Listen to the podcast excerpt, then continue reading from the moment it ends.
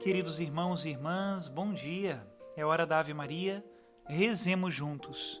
Em nome do Pai, do Filho e do Espírito Santo. Amém. Rainha do céu, alegrai-vos, aleluia, porque aquele que merecestes trazer em vosso seio, aleluia. Ressuscitou como disse, aleluia. Rogai a Deus por nós, aleluia. Exultai e alegrai-vos, ó Virgem Maria, aleluia pois o Senhor ressuscitou verdadeiramente. Aleluia. Oremos. Ó Deus, que vos dignastes a alegrar o mundo com a ressurreição do vosso Filho, nosso Senhor Jesus Cristo, concedei-nos, vos suplicamos, a graça de alcançarmos, pela proteção da Virgem Maria, sua mãe, as alegrias da vida eterna. Pelo mesmo Cristo nosso Senhor. Amém. Glória ao Pai, ao Filho e ao Espírito Santo como era no princípio, agora e sempre. Amém. Em nome do Pai, do Filho e do Espírito Santo. Amém. Do livro do Deuteronômio. Moisés subiu das planícies de Moabe ao monte Nebo, ao cume do Fasga, defronte de Jericó. E o Senhor lhe mostrou todo o país, desde Galaade até Dan.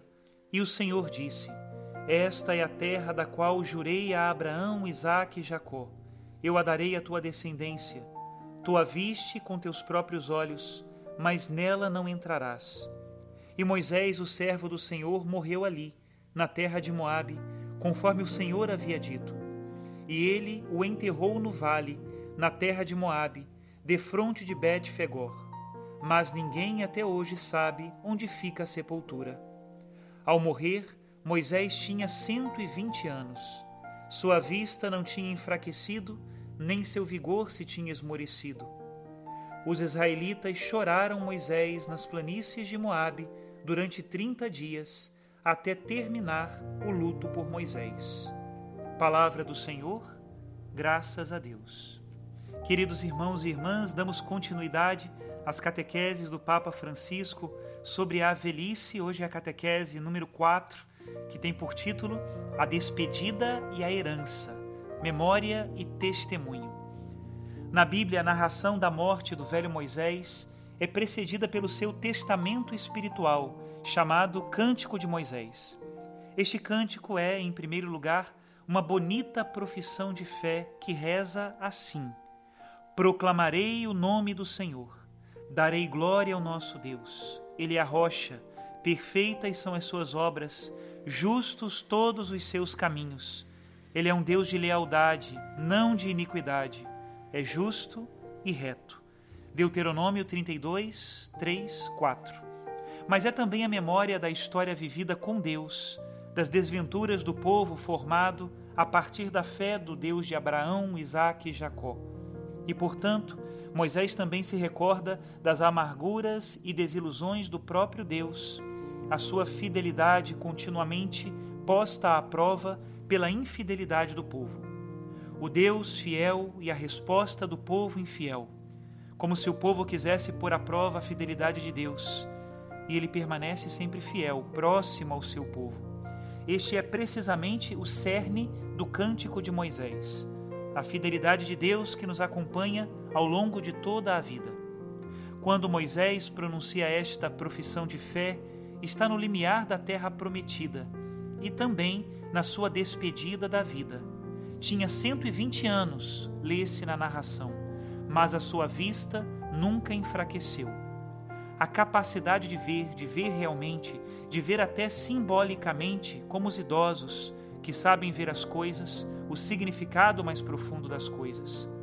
A vitalidade do seu olhar é um dom precioso Permite-lhe transmitir a herança da sua longa experiência de vida e de fé com a necessária lucidez. Moisés vê a história e transmite-a. Os idosos veem a história e transmitem-na. Uma velhice a qual é concedida esta lucidez é um dom precioso para a geração que há de vir. A escuta pessoal e direta da narração da história de fé vivida, com todos os seus altos e baixos, é insubstituível. Lê-la nos livros, vê-la nos filmes, consultá-la na internet, por muito útil que seja, nunca será a mesma coisa. esta transmissão que é a verdadeira tradição, a transmissão concreta do idoso ao jovem, esta transmissão falta muito hoje e cada vez mais às novas gerações. Por quê? Porque, segundo esta nova civilização, os idosos são material descartável, os velhos devem ser descartados. É uma brutalidade. Não, não deve ser assim. A narração direta de pessoa a pessoa tem tons e modos de comunicação que nenhum outro meio pode substituir. Um idoso que viveu muito tempo e recebe o dom de um testemunho lúcido e apaixonado da sua história é uma bênção insubstituível. Seremos nós capazes de reconhecer e honrar este dom dos idosos? A transmissão da fé e do sentido da vida segue hoje este caminho de escuta dos idosos? Posso dar um testemunho pessoal. Eu aprendi o ódio e a raiva pela guerra com meu avô, que combateu no Piave em 1914. Ele transmitiu-me esta raiva pela guerra, porque me falou sobre os sofrimentos da guerra. E isto não se aprende nos livros, nem de outra forma. Aprende-se assim, transmitindo-o dos avós aos netos. E isto é insubstituível. Hoje, infelizmente, não é assim e pensa-se que os avós são material descartável, mas não. São a memória viva de um povo, e os jovens e as crianças devem ouvir os avós. Na nossa cultura tão politicamente correta, este caminho parece ser impedido de muitas maneiras, na família, na sociedade, na própria comunidade cristã.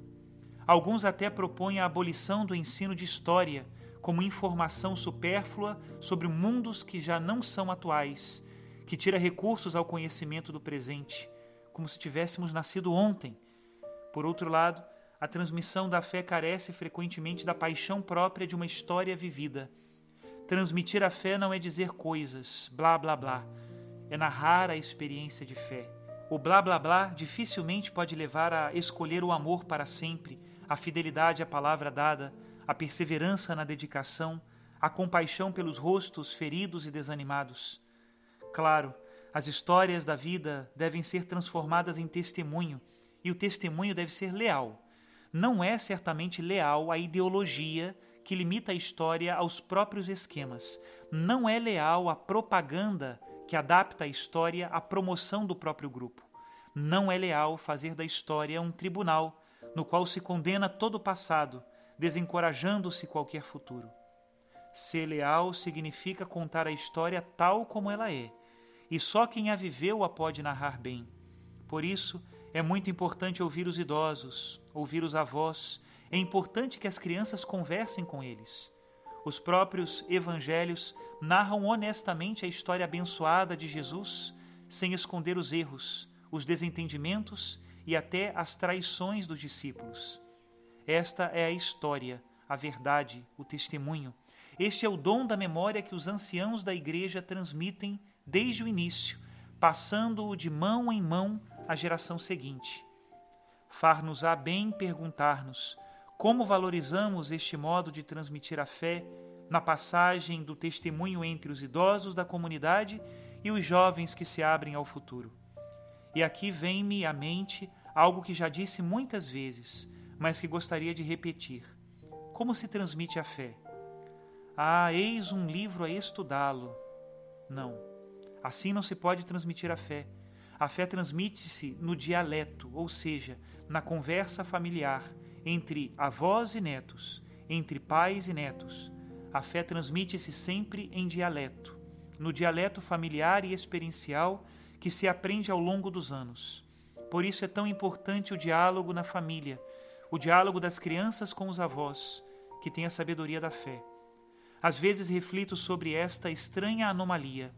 Hoje, o catecismo da iniciação cristã inspira-se generosamente na palavra de Deus e transmite informações exatas sobre os dogmas, a moral da fé e os sacramentos. No entanto, muitas vezes falta um conhecimento da Igreja que derive da escuta e do testemunho da história real da fé e da vida da comunidade eclesial, desde o princípio até os dias de hoje.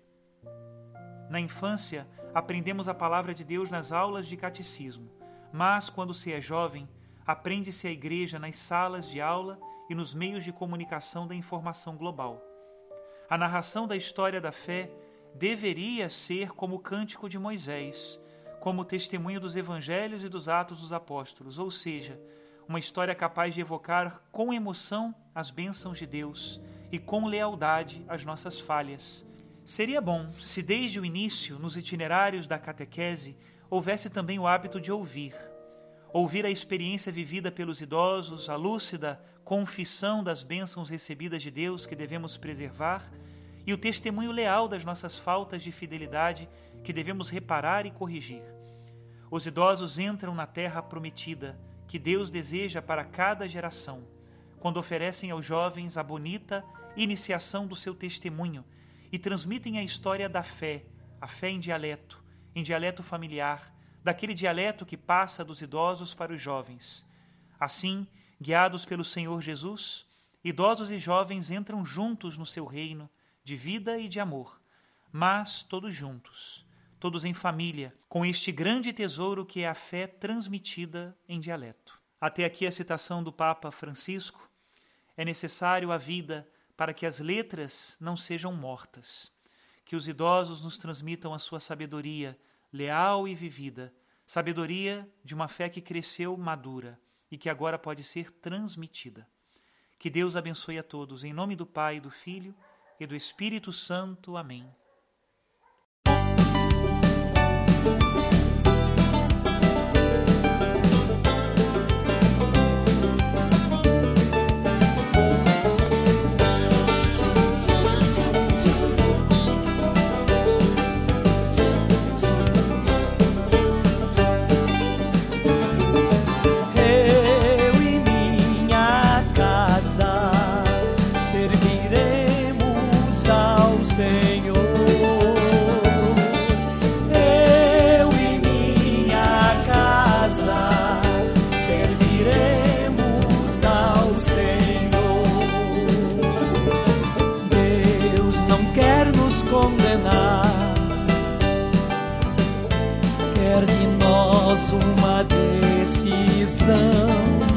O nosso bem, para nos salvar.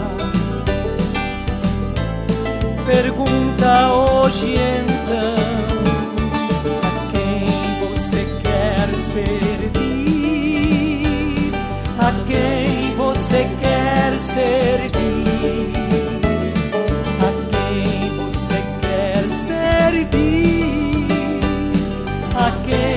você quer servir. Eu